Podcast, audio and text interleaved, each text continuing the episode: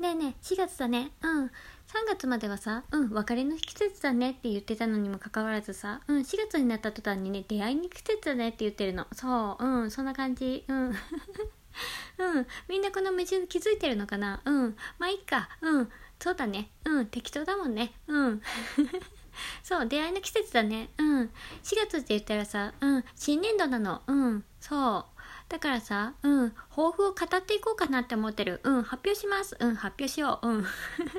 みんななんか抱負ってあんのかな？うん、わかんないよね。うん。だってさ、1月にもさ、うん、新年始まったね。うん、今年の抱負はって言ってさ、うん、4月になってさ、うん、新年度の抱負を語るんだからさ、うん、不思議だよね。人って不思議だね。うん。ほぼほぼね、1月と同じなの。そう。うん、とりあえずね、うん、生きるためにさ、うん、仕事しようかなと思ってる。うん、お金がないと生きていけないからね、うん、とりあえずね、うん、仕事する。うん、それが豊富。うん。あとはね、うん、心に抱いてる決意や志望っていうのがさ、うん、豊富だからさ、うん、そう、うん、ググったらそう書いてあった。そう。だからね、決意したこと、うん、心に抱いてること、うん、語ろうかなと思うんだけどさ、うん、とりあえずね、うん、みんなが笑顔だったらいいなって思う。うん。だからさ、うん、適当な配信をね、うん、やっていきたいなと思ってる。うん、そんな感じ。うん。毎日配信は難しいと思うけどね。うん。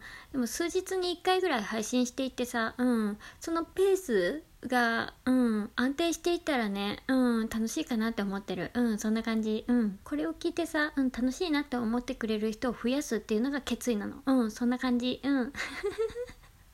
うん。なんかまともな話とね、適当な話とね、いろいろしてきた。うん、ファンタジーみたいだね。うん。変な感じ。うんそんな感じ。うん。みんなもさうん。抱負をさ、うん、考えてみるのもいいと思うの。うん。なんかそんな感じ。うん。今日も内容なかったね。うん。当たり前のこと言ってたね。うん。聞いてくれてありがとう。うん。またね。